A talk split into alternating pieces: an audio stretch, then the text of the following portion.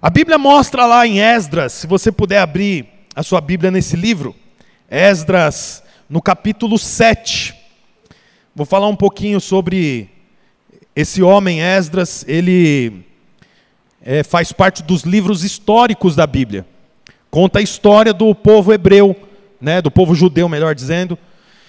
Como você já sabe, porque eu já preguei aqui em outras ocasi ocasiões, o, o povo judeu que vivia em Jerusalém, a capital. Tá difícil de achar Esdras, irmãos? Olha lá na primeirinha página, lá não tem problema. É difícil achar mesmo. Amém? Os irmãos estão me ouvindo aí? Aleluia? Encontraram? Se não, está aqui também, Esdras. Põe Esdras 7 aí para mim, por favor. Daqui a pouco eu falo o versículo. A Bíblia conta assim que tinha um rei, o nome dele era Nabucodonosor, ele era rei da Babilônia.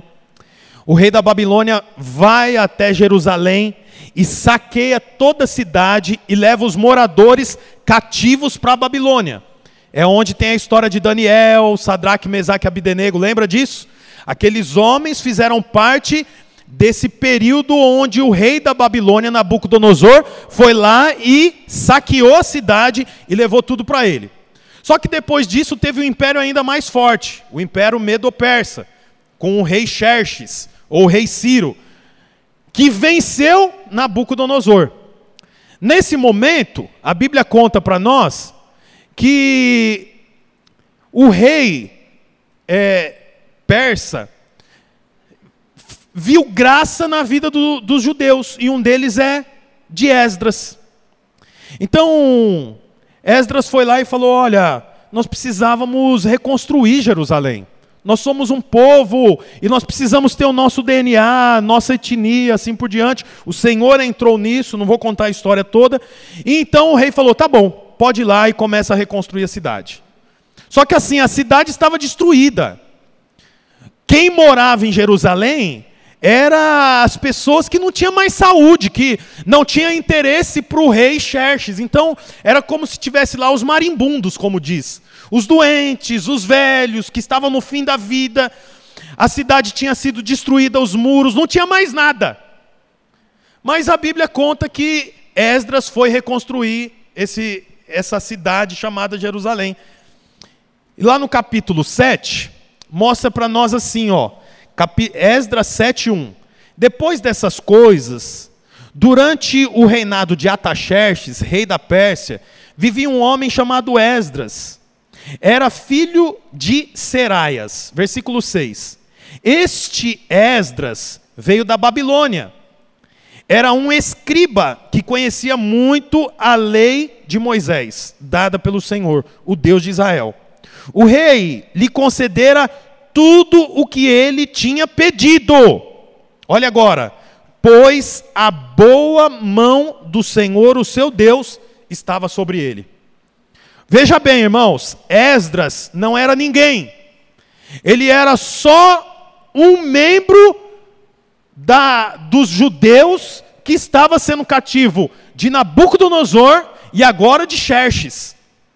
Mas a Bíblia diz que ele foi até o rei e tudo que ele pediu para o rei, o rei deu para ele.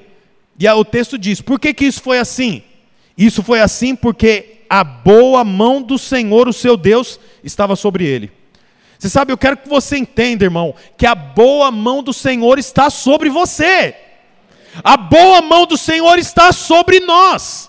Nós vamos ver aqui a história de Esdras, alguns pontos de que a boa mão do Senhor estava sobre ele, e por conta disso ele avançou, ele reconstruiu a cidade. Ele deu os primeiros passos para reconstruir uma cidade. Não é, não é uma tarefa fácil. Mas por que, que ele conseguiu isso? Porque ele não teve medo de pedir. Quem sabe que a boa mão do Senhor está com ele, não tem medo de pedir. Olha o que o texto diz aqui, ó. O rei lhe concedera tudo o que ele tinha pedido, pois a boa mão do Senhor, o seu Deus, estava sobre ele. Quem sabe que a boa mão do Senhor está consigo, não tem medo de pedir. Quem tem medo de pedir é quem não tem clareza de que a boa mão do Senhor está sobre ele. A pessoa pensa que a mão do Senhor está sobre ele, mas que ela não é boa. Eu quero dizer para você: o Senhor tem as mãos boas para os seus filhos. Eu estava pensando essa semana, né? Penso sempre, né? Às vezes eu e a minha esposa, inclusive a pastora Bruna não está aqui porque a, a Lia está com laringite e está tossindo sem parar, não está bem. Né? Primeiro o Levi pegou, tomou o remédio, mas passou para a irmãzinha porque é viral. Né? Então por isso que ela não está aqui hoje. Ficou muito triste de ficar em casa, mas é por isso que ela não está. Eu fico pensando às vezes junto com a minha esposa, puxa, podia ir jantar com ela, né? Aí três crianças, vou deixar as crianças com quem? Ah, aí eu fico pensando no rostinho dos irmãos assim. Ah, vou deixar lá na casa da Maristela. Ixi, a Maristela já tem dois.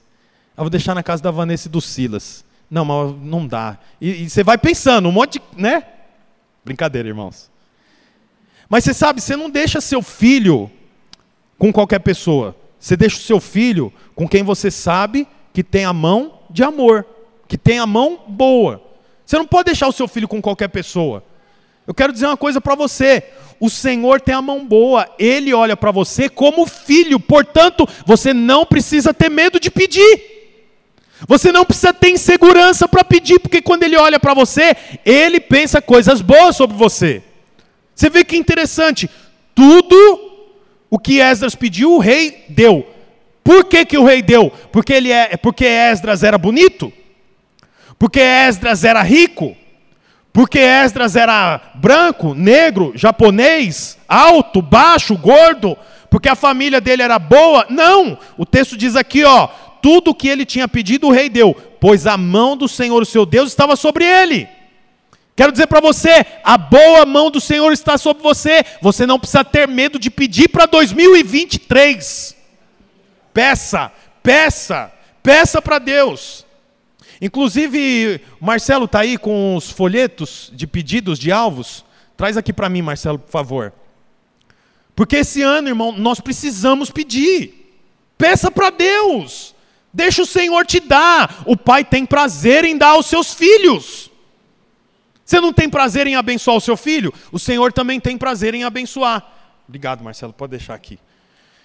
Eu vou deixar aqui, irmãos, esses é uma folha muito simples. Isso aqui é para você dobrar e colocar dentro da sua carteira, coloca no meio da sua Bíblia, alvos para 2023.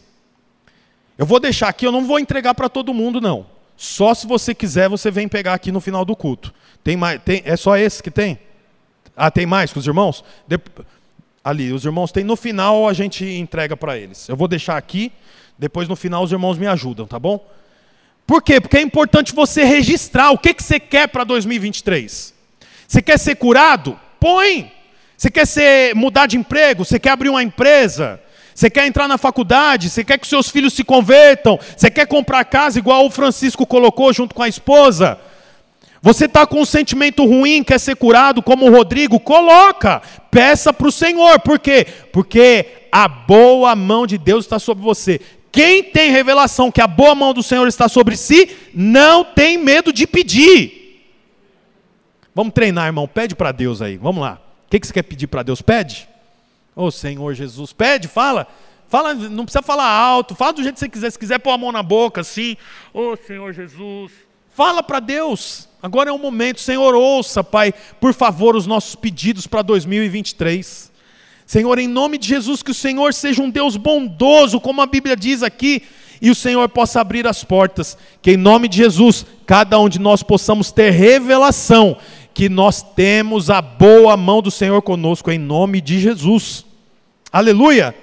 O versículo 8 fala assim: Esdras chegou a Jerusalém no quinto mês do sétimo ano desse reinado. No primeiro dia do primeiro mês, ele saiu da Babilônia e chegou a Jerusalém no primeiro dia do quinto mês, porque a boa mão do Senhor, seu Deus, estava com ele. Você sabe, eu quero te falar uma coisa muito importante que eu pretendo falar no começo do ano de 2023. Quando você sabe que tem a boa mão do Senhor sobre você, você tem discernimento do tempo. Você viu aqui, o texto fala, ele é claro. Esdras chegou a Jerusalém no quinto mês do sétimo dia do ano do reinado, no primeiro dia do primeiro mês ele saiu da Babilônia, no primeiro dia do quinto mês ele chegou em Jerusalém. Você vê, tem tempo. É importante você perceber o tempo. Eclesiastes no capítulo 3, põe para mim, por favor, Eclesiastes 3. Fala que para todas as coisas tem o seu tempo. Nós precisamos perceber o tempo. Se você não tiver clareza sobre o tempo que você vive, você vai estar tá confundindo os processos, as metas, vai ficar deprimido, porque se eu não sei que uma gestação dura nove meses, eu vou ficar ansioso desde a primeira semana que a minha esposa está grávida.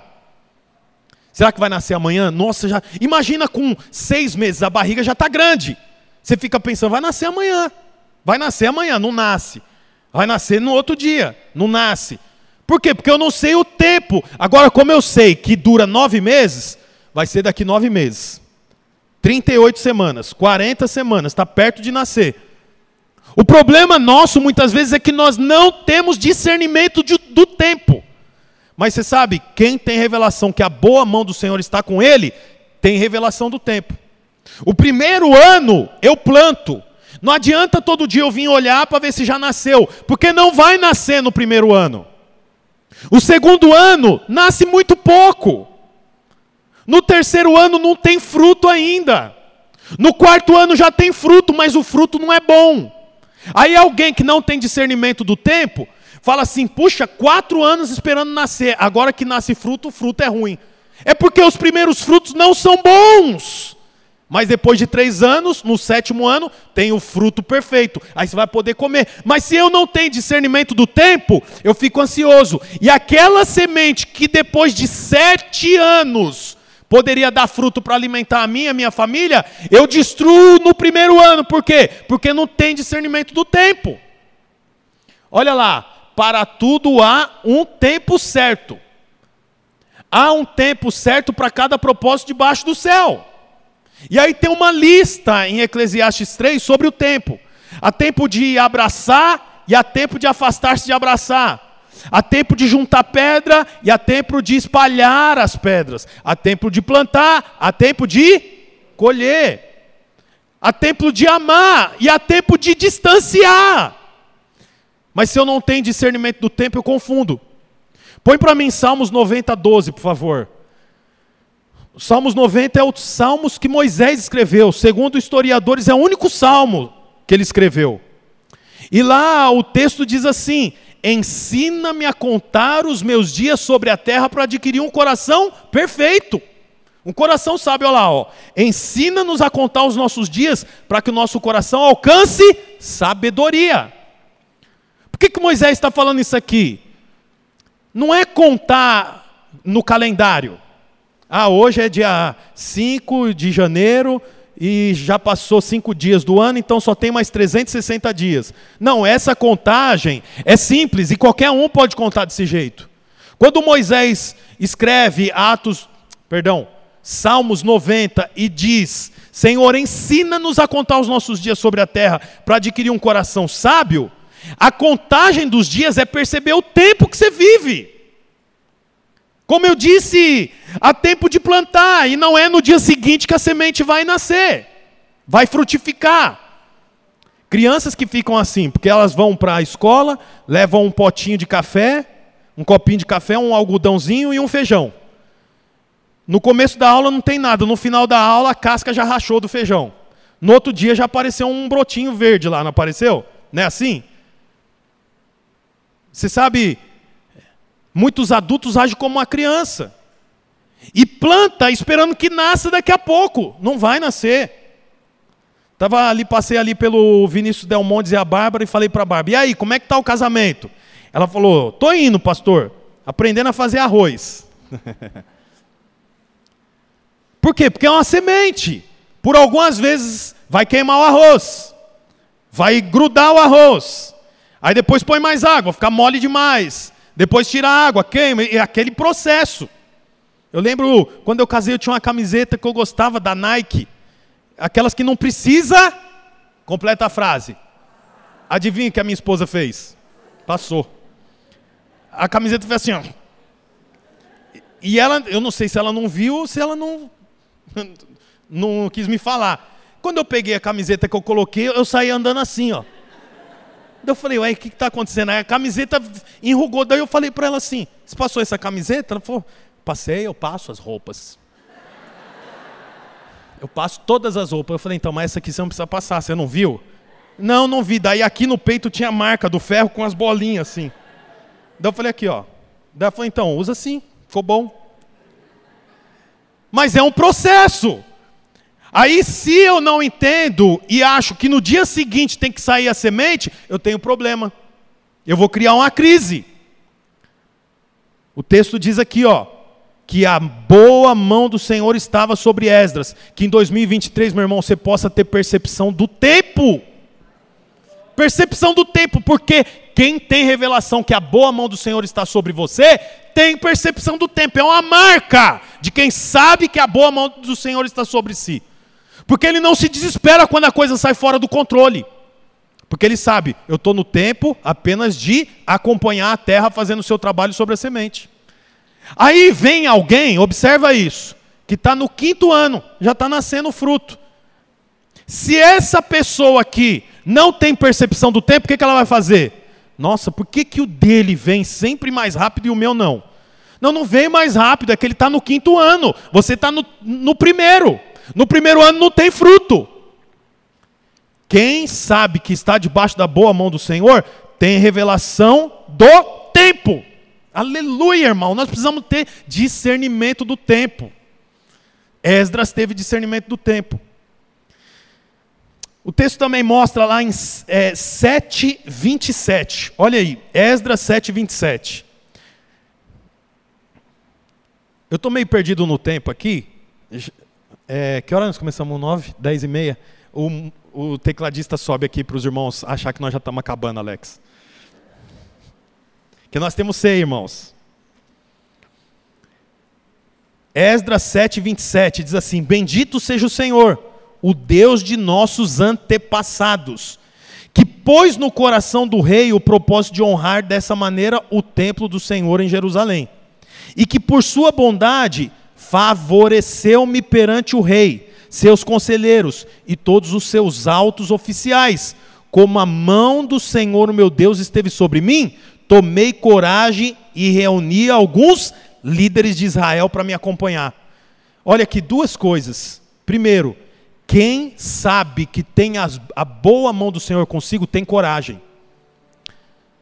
Quem sabe que a boa mão do Senhor está consigo tem, tem coragem.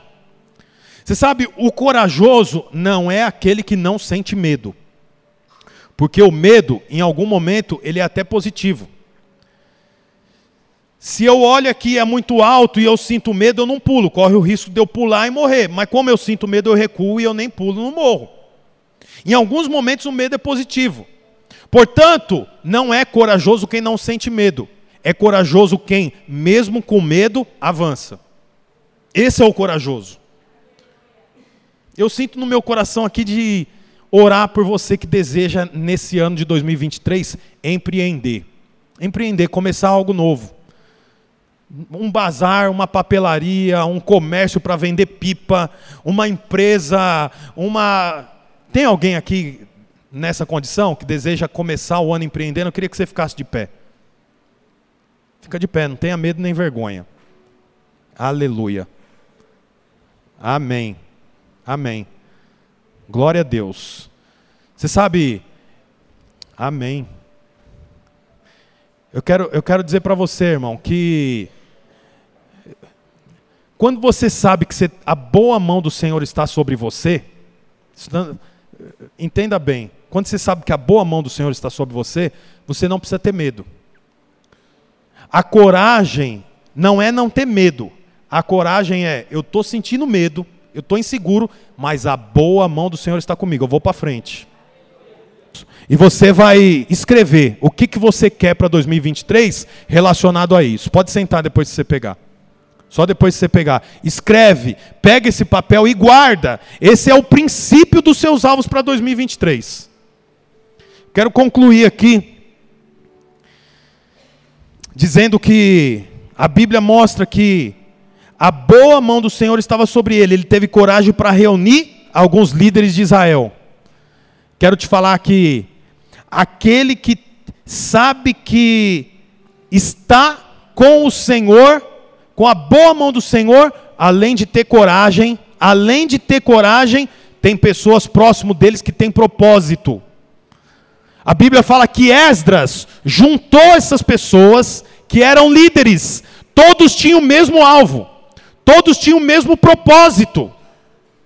Você que sabe que a boa mão do Senhor está sobre você, você precisa estar acompanhado de gente com propósito.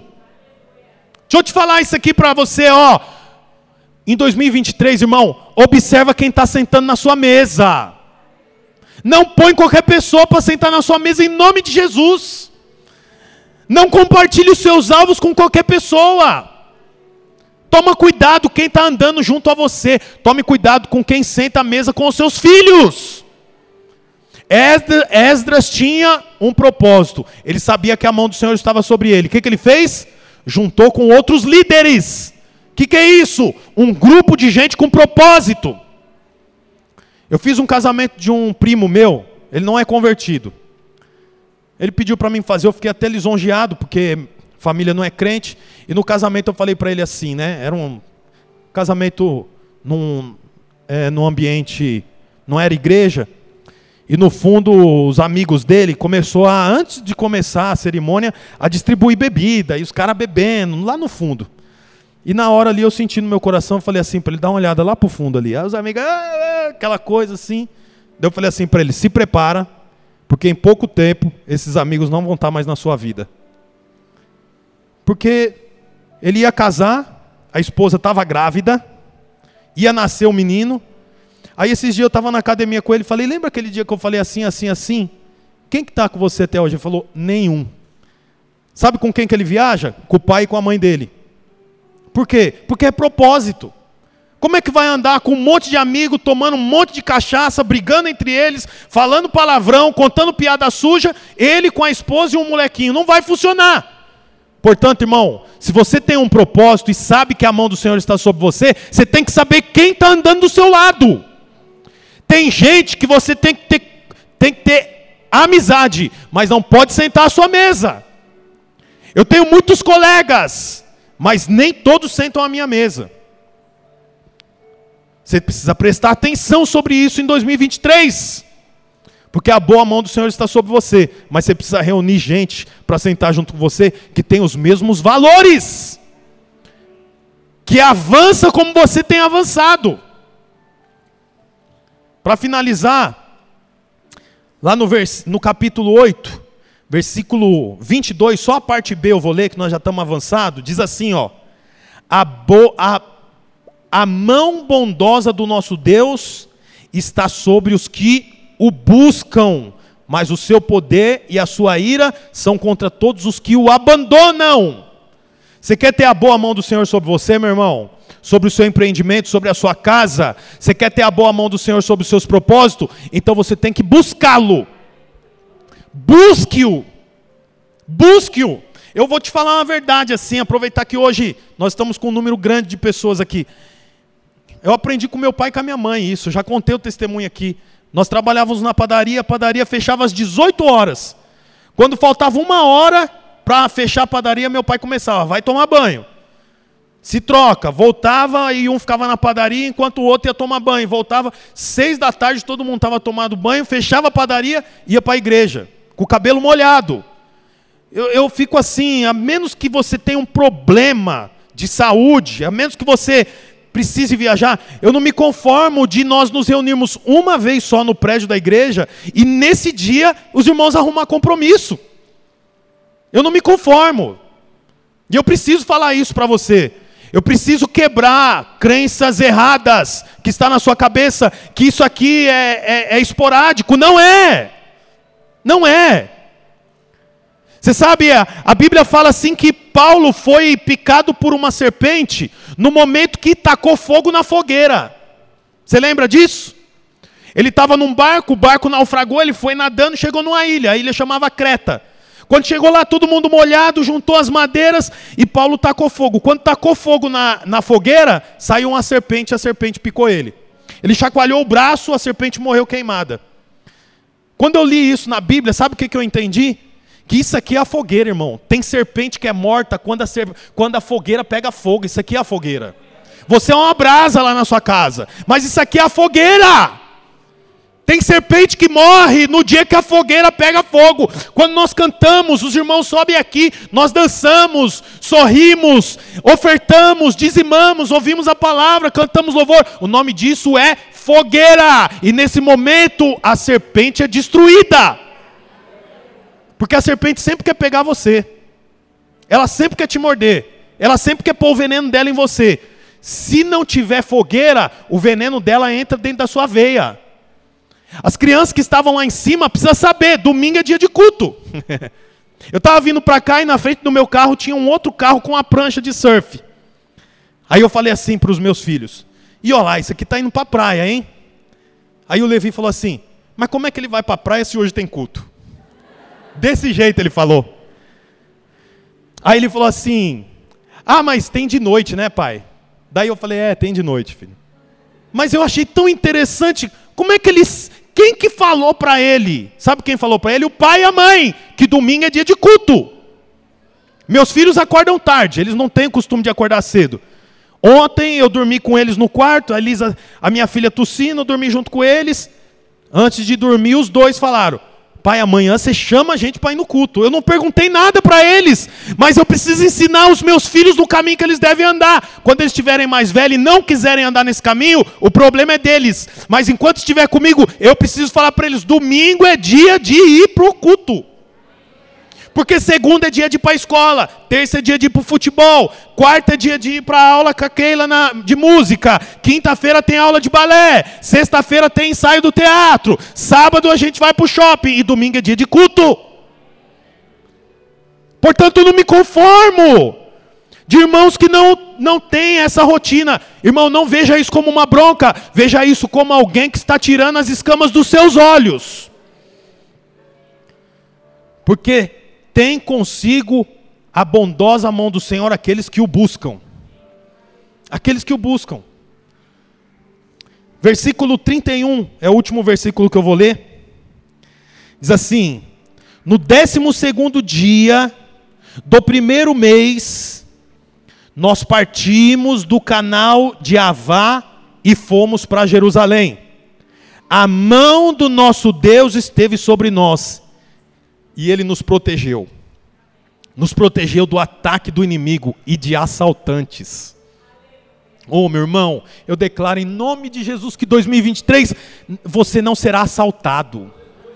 Eu declaro em nome de Jesus que em 2023 você está protegido de todo o ataque do inimigo.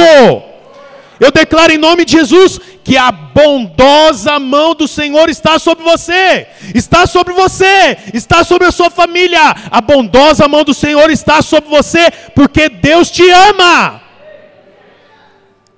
Em nome de Jesus, Ele há de te proteger, Ele há de te guardar. Não porque eu sou alguma coisa, porque eu faço alguma coisa, mas por causa da bondosa mão do nosso Deus. Em nome de Jesus, que nós possamos crer que o Senhor está conosco. Eu quero ler Salmo 91 aqui. Você já conhece bem esse texto. Aquele que habita no abrigo do Altíssimo e descansa, sobre a sombra do Todo-Poderoso, pode dizer ao Senhor: Tu és o meu refúgio e a minha fortaleza, o meu Deus em quem confio. Ele o livrará do laço do caçador, do veneno mortal. Ele o cobrirá com as suas penas e sobre as suas asas você encontrará refúgio. A fidelidade dele será o seu escudo protetor. Ô irmão, você não é protegido pela arma, você é protegido pelo escudo protetor do Senhor, que é a fidelidade dele. Que em nome de Jesus nós possamos confiar no Deus que nós servimos. Ele cuida de nós, ele nos livra do mal, ele livrou a igreja, irmão. Faz uma recapitulação aí do ano 19 e 20, ou melhor, 20 e 21. Com quantas pessoas nós estávamos reunindo aqui nesse período? Cultos online. A igreja com pouca arrecadação, tendo que pagar tantas coisas, sem saber o que ia acontecer, volta as células devagar, as pessoas com medo de um na casa do outro. Mas olha hoje como nós estamos. O Senhor tem, feito, tem nos feito prosperar, Ele cuida de nós, Ele cuida de você, irmão. Não deixe essa verdade escapar do seu coração. Ele cuida de mim e de você. Em nome de Jesus, queria que você fechasse os seus olhos, assim sentado como você está. Senhor Jesus, eu quero orar, Pai querido, sobre cada irmão que está aqui, Deus. Cada um, Pai querido, desses queridos que tem atribuído fé ao Senhor, Pai, nós declaramos em nome de Jesus que o Senhor há de cuidar de nós, o Senhor há de cuidar de nós, o Senhor vai cuidar de você, o Senhor cuida da sua vida, o Senhor cuida da sua família, o Senhor tem cuidado da igreja, por isso nós estamos de pé. Nós estamos de pé e nós permaneceremos de pé. Eu queria que você ficasse de pé agora, irmão. Saiba que o Senhor está cuidando de você. Vamos cantar essa canção.